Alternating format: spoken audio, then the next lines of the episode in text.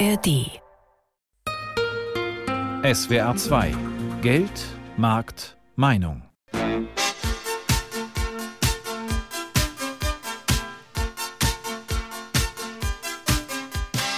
Ich gebe zu, ein überraschender Start in diese Sendung. Der Hit von Rigera aus dem Jahr 1983. Millionenfach ist er gegrölt worden in Partykellern, auf Strandfäden, in Studentenkneipen. Was aber kaum jemand weiß, tatsächlich ist das hier keine unpolitische Ballermann-Hymne. Es geht in dem Lied um einen atomar verseuchten Strand. Eine Zeile zum Beispiel heißt übersetzt, vergesst eure Hüte nicht, denn diese Radioaktivität verursacht einen Wind, der die Frisur ganz durcheinander bringt. Ja, und damit sind wir jetzt tatsächlich mittendrin in unserem Thema. 2011 hat bekanntlich ein Tsunami das Atomkraftwerk Fukushima an der japanischen Küste getroffen. Es kam in der Folge in drei Reaktorblöcken zu Kernschmelzen und die Welt ist zunächst mal in Schockstarre verfallen. Wenig später demonstriert dann die deutsche Bundesregierung Entschlossenheit und verkündet den Atomausstieg.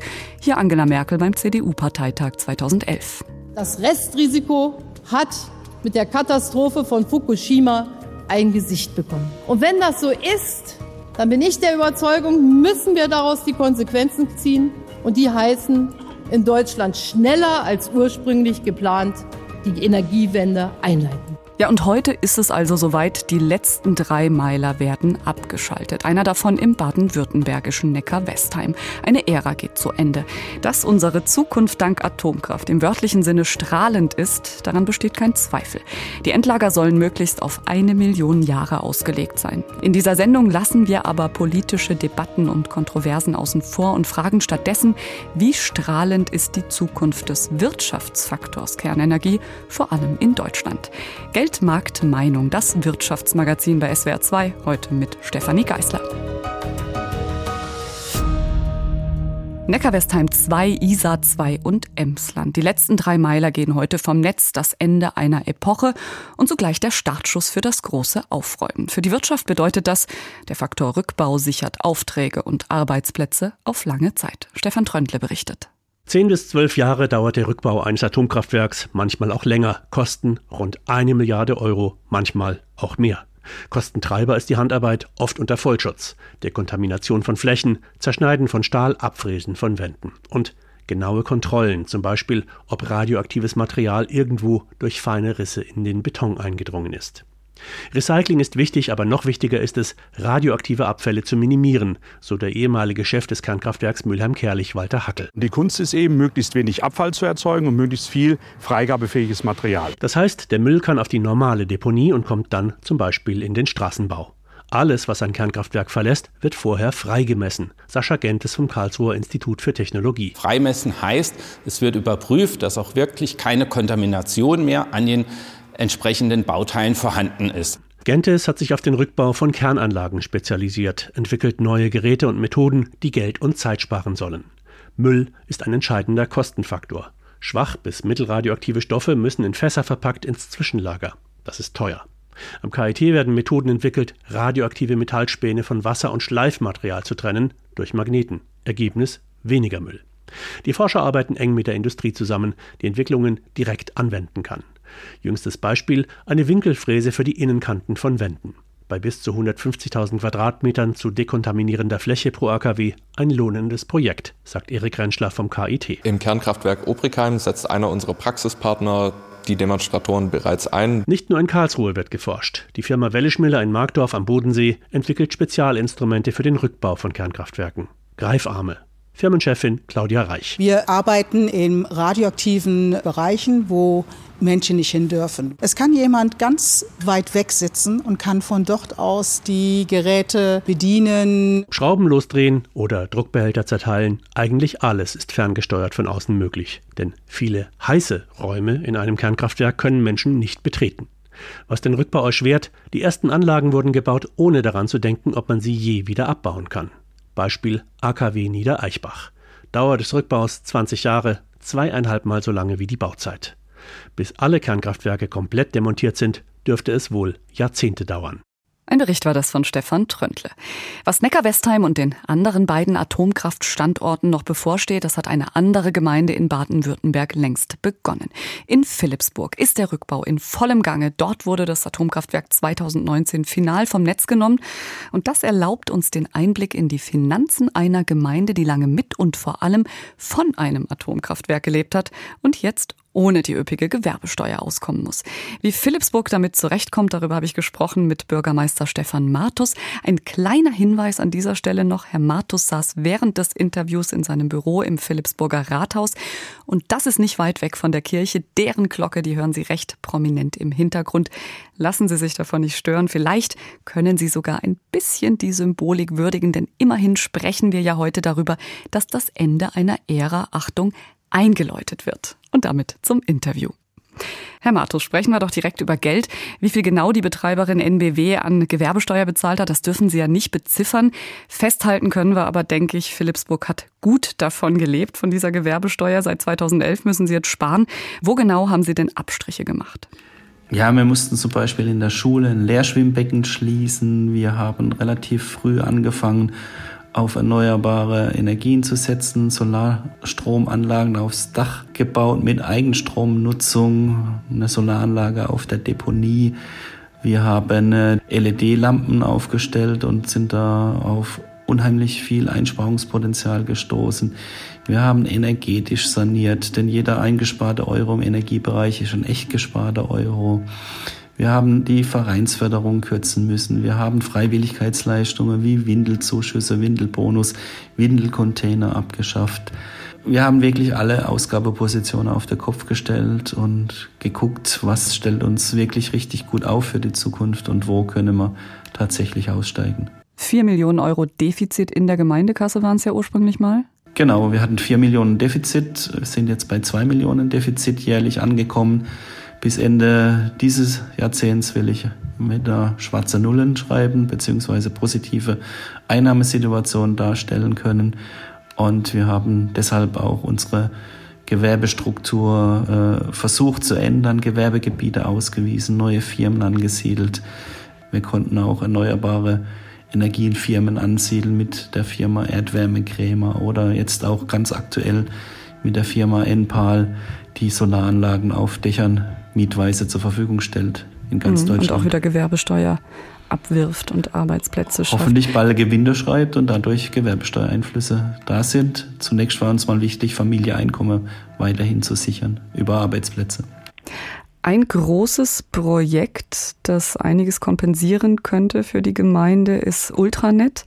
Das ist also eine Gleichstromtrasse, die erstmal in Philipsburg endet. Da soll das Umspannwerk, also der Konverter, gebaut werden. Vielleicht können Sie da mal erklären, was Sie da vorhaben. Ja, 2020 äh, musste man erst einmal zwei Kühltürme sprengen, um Platz zu schaffen im Kernkraftwerkgelände für den Konverter. Und seitdem ist der Bau auf Hochdruck und Mitte 2024 soll der Konverter tatsächlich fertig sein. Der Konverter wandelt am Ende einer Gleichstromleitung, die von Emden über Osterrad zu uns kommt, den Gleichstrom wieder in Wechselstrom um und speist es dann ins baden-württembergische Energienetz ein. Und dieser Konverter, der löst natürlich große Investitionen der Transnet BW aus, einer 100% Tochter der ENBW und wird uns hoffentlich dann wieder zwar nicht ganz so viel Gewerbesteuer bringen wie vorher das Kernkraftwerk, aber doch vergleichbar Gewerbesteuererträge in die Stadt spülen.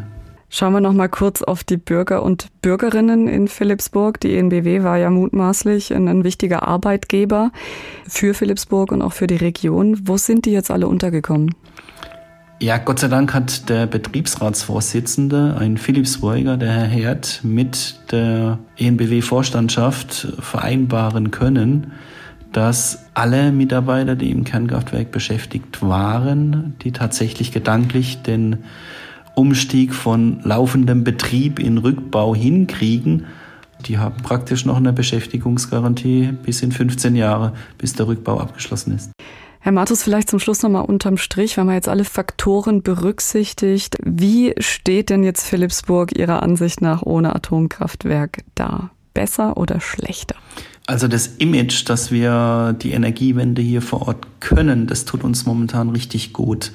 Und das hat auch dazu geführt, dass Enpal, das Startup-Unternehmen im Solarenergiebereich aus Berlin, äh, sich für den Standort Philipsburg entschieden hat. Wir sind definitiv Energiewende-Standort und werden positiver wahrgenommen wie früher. Der Philipsburger Bürgermeister Stefan Matus war das im Gespräch.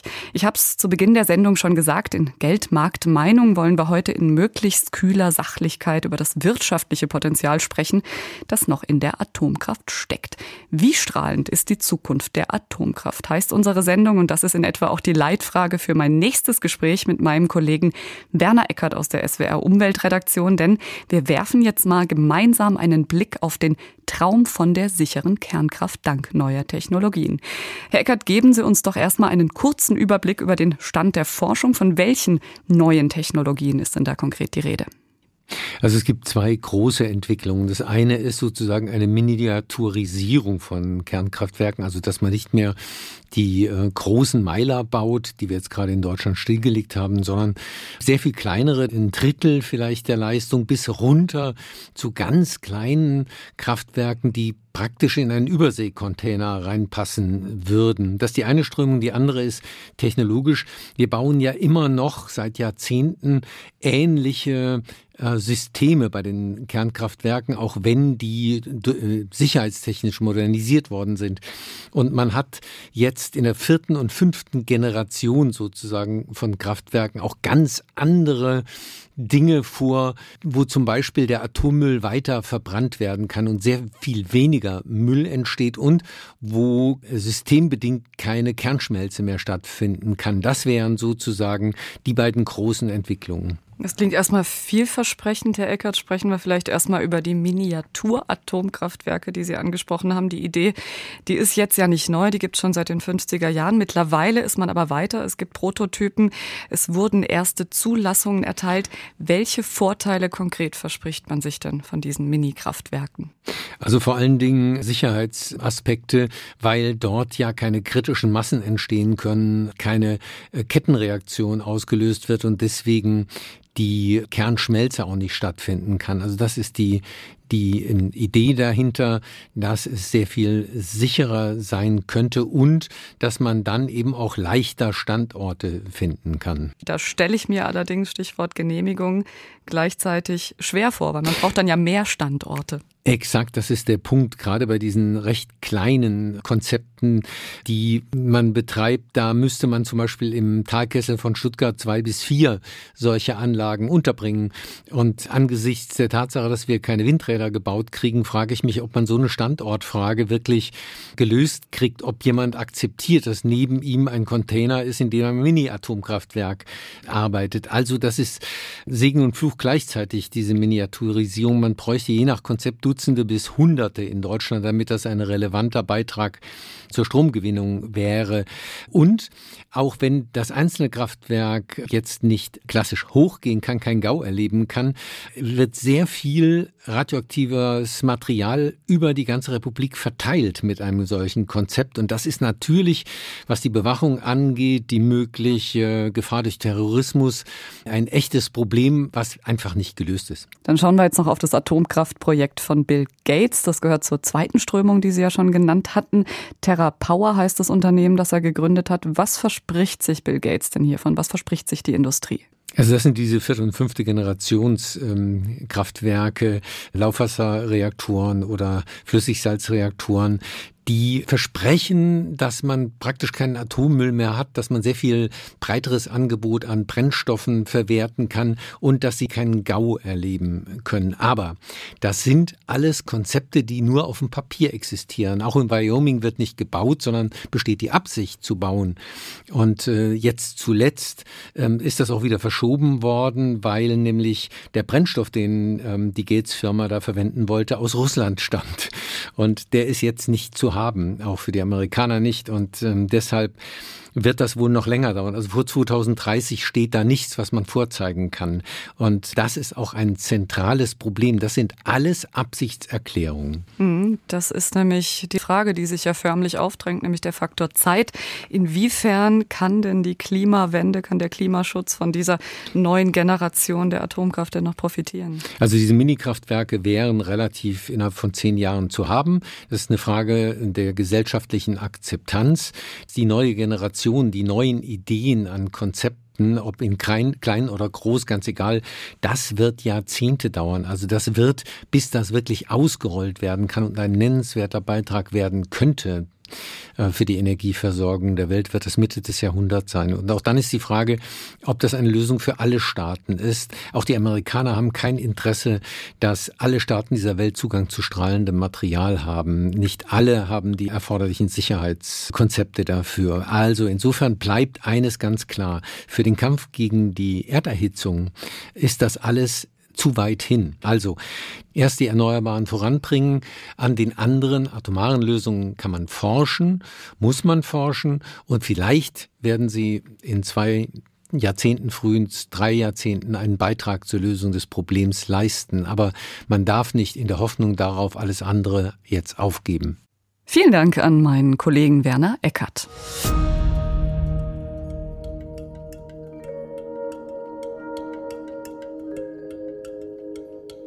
Im Jahr 1960 ist Karl das erste Kernkraftwerk Deutschlands in der Nähe von Großwelsheim in Unterfranken an den Start gegangen Heute, am 15. April 2023, schließt sich der Kreis. Nach rund 60 Jahren werden die letzten drei Meiler abgeschaltet.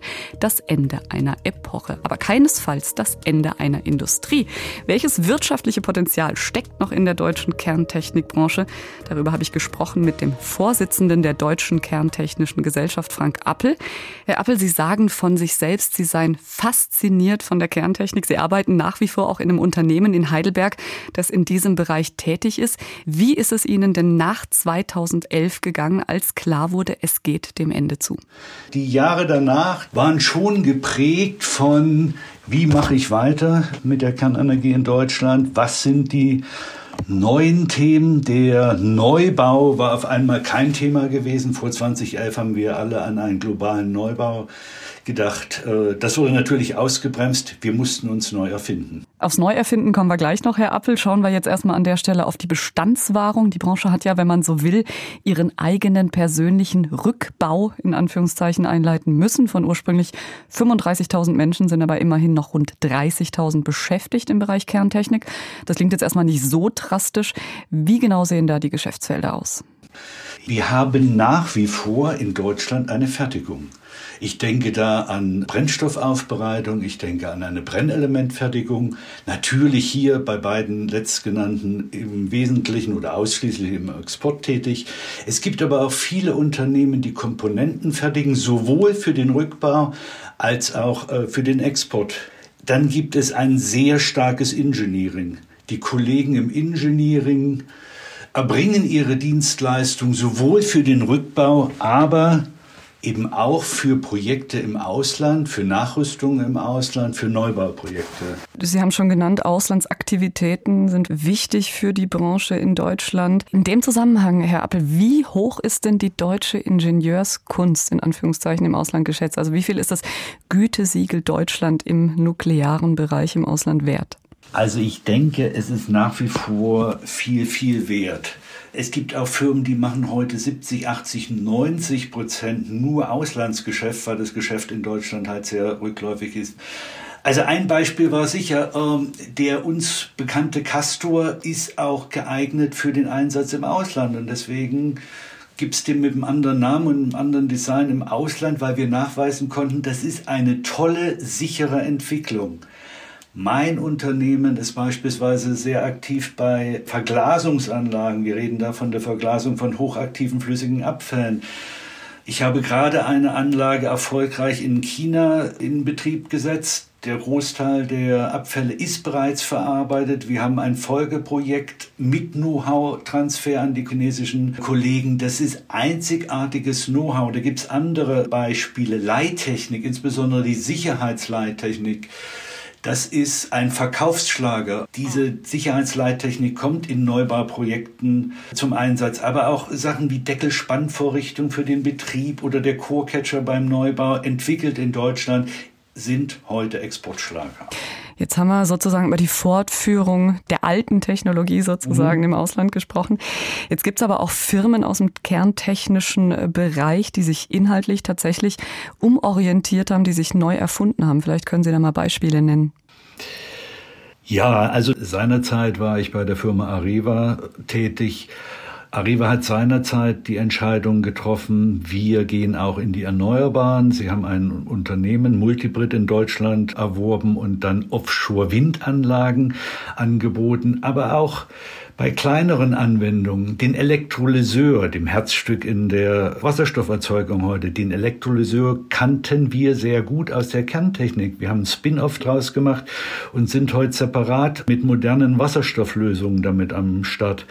Auch in der Forschung hat sich sehr, sehr viel geändert. Gute Bekannte von mir beispielsweise am KIT in Karlsruhe sind eben heute auf dem Gebiet Wasserstoffforschung unterwegs, sind auf der Geothermie-Schiene unterwegs, sind auf dem Gebiet der Wärmespeicher unterwegs, da ist Interessantes zu tun und das Wissen der Kerntechniker, dieses analytische Expertenwissen, kann eben auch außerhalb der Kerntechnik erfolgreich eingesetzt werden. Mhm, gibt es also durchaus Synergieeffekte im weiteren Sinne. Zum Schluss noch die Gretchenfrage. Wir, wir singen Land auf Land ab, das Klagelied vom Fachkräftemangel. Wie sieht es denn in dem Zusammenhang aus mit dem Nachwuchs für Ihre Branche? Ja, ich singe nicht das Klagelied. Inhaltlich bin ich natürlich bei Ihnen. Wir brauchen auch in der Kerntechnik Fachkräfte. Das heißt, wir suchen die Elektrotechniker, wir suchen die Maschinenbauer, wir suchen die Verfahrenstechniker. Am Ende aller Tage reden wir von der Generation Y und Z, die wir einstellen wollen. Das heißt, wir müssen ein attraktiver Arbeitgeber sein. Die Leute müssen stolz ihren Freundeskreis berichten können, in welcher Branche arbeiten sie. Dafür müssen wir moderne Technologien anbieten können. Mobiles Arbeiten gehört dazu. Ich persönlich bin überzeugt, dass eine wesentliche Aufgabe in Deutschland ist, das vorhandene Know-how zu erhalten und aktiv zu übertragen. Dazu brauchen wir neue Mitarbeiter, denn auch nach dem Rückbau geht es in Deutschland mit Zwischen- und Endlagerung über viele Jahrzehnte weiter, wo dieses Know-how gebraucht wird. Frank Appel war das, der Vorsitzende der Deutschen Kerntechnischen Gesellschaft. Und er hat es zum Schluss angesprochen, das Thema Nachwuchs. Wer setzt heute in Deutschland noch auf eine Branche, die sich derzeit im wahrsten Sinne im Rückbau befindet? Mein Kollege Wolfgang Brauer hat genau so jemanden getroffen, den Marokkaner Ali Zintin. Er studiert an der Ruhr-Universität Bochum Maschinenbau und er spezialisiert sich gerade auf Kerntechnik. Wie es dazu gekommen ist, das erzählt er uns jetzt. Alizintin heißt in Wirklichkeit anders, möchte aber seinen Namen nicht im Radio hören. Sein Berufswunsch Kerntechniker komme auch an der Uni nicht bei jedem gut an, sagt der sympathische Marokkaner, als er sich an einen Tisch im Raum der Ingenieurwissenschaftlichen Fakultät setzt. Er kam als 18-Jähriger zum Studium nach Deutschland. Was ihn lockte, war Deutschlands guter Ruf. Ganz ehrlich, also das ist wie eine Anekdote, aber immer wenn man halt so ein Produkt, wo Made in Germany drauf ist, das ist halt Top-Qualität. Doch seine Meinung vom Made in Germany und dem Fortschrittsland Deutschland hat durch den Ausstieg aus der Atomenergie einen Knacks bekommen. Die Tragweite der deutschen Entscheidung wurde ihm erst während des Studiums so richtig bewusst. Also nach meiner Logik konnte ich auch die Entscheidung nicht nachvollziehen, weil hoffen wir nicht, aber wenn was Schlimmes passiert in Frankreich, Deutschland ist davon nicht geschützt. Also bringt das gar nichts halt. An der Ruhr-Universität in Bochum hatte sich Ali Zintin vor rund acht Jahren im Fach Maschinenbau eingeschrieben. Als er dann Lehrveranstaltungen zu Kernkraftwerkstechnik und Reaktorsicherheit besuchte, formte sich langsam seine Faszination für die Atomenergie. Als ich dann entdeckt habe, die neuen Reaktoren und die neue Technologie, die da aufgebaut wird, seitdem hat mein Interesse für die Kernkraftwerke aufgeweckt. Die neuen kleinen Atomreaktoren werden gerade entwickelt. Sie sollen auf einem LKW transportiert werden können und viel sicherer sein als herkömmliche Atomkraftwerke. Ihn fasziniert daran? Also erstmal, dass dann die Sicherheit optimiert wird. Und bei jedem Reaktorkern sind halt die Temperaturen auch niedriger als bei konventionellen Reaktoren. Und das macht das Risiko ein bisschen geringer. Seine Familie und auch seine Freunde waren anfangs irritiert über sein Interesse an der Atomkraft, auch in seinem Heimatland Marokko. Obwohl es dort gar keine Kernkraftwerke gibt, sei die Stimmung auch dort Atomkraft kritisch. Die Idee ist halt immer Nuklear, Gefahr, Explosion. So ist das immer verbunden. Deswegen ist halt nur verbunden mit, was vorher passiert ist. Der hat auch keinen guten Ruf. Deswegen halt, das ist die Idee, die in dem Kopf von allen Menschen, glaube ich, äh, geblieben ist. An der Uni ist Atomkraft nur noch ein Randthema. Eine kleine Gruppe mit gerade mal 25 Studierenden arbeitet daran, wie die kleinen Reaktoren arbeiten und verbessert werden können. Das geschieht mit Hilfe von Computersimulationen. Dort macht auch Ali Zintin mit und schreibt gerade seine Magisterarbeit über dieses Thema. Ich wollte schon halt in dem Bereich von diesen neuen Reaktoren arbeiten. Leider in Deutschland ist das nicht mehr möglich. Ich hätte mich gerne gewünscht, halt in Deutschland in der Kernkraftwerktechnik zu arbeiten. In einem abgeschalteten Atomkraftwerk beim Rückbau mitzuhelfen, wäre für ihn nur die zweite Berufswahl. Deshalb hofft er auf eine Renaissance der Kernkraft in Deutschland. Man kann nicht ohne Reaktoren das Leben, das wir leben, gewährleisten, weil wir benötigen hohe Mengen von Strom. Wir verbrauchen auch viel. Und momentan die erneuerbaren Energie können nicht äh, die benötigte Menge liefern. Also ich hoffe, dass sich in den äh, kommenden Jahren sich ein bisschen verbessert, halt der Ruf von äh, Atomkerne hier in Deutschland. Hoffentlich.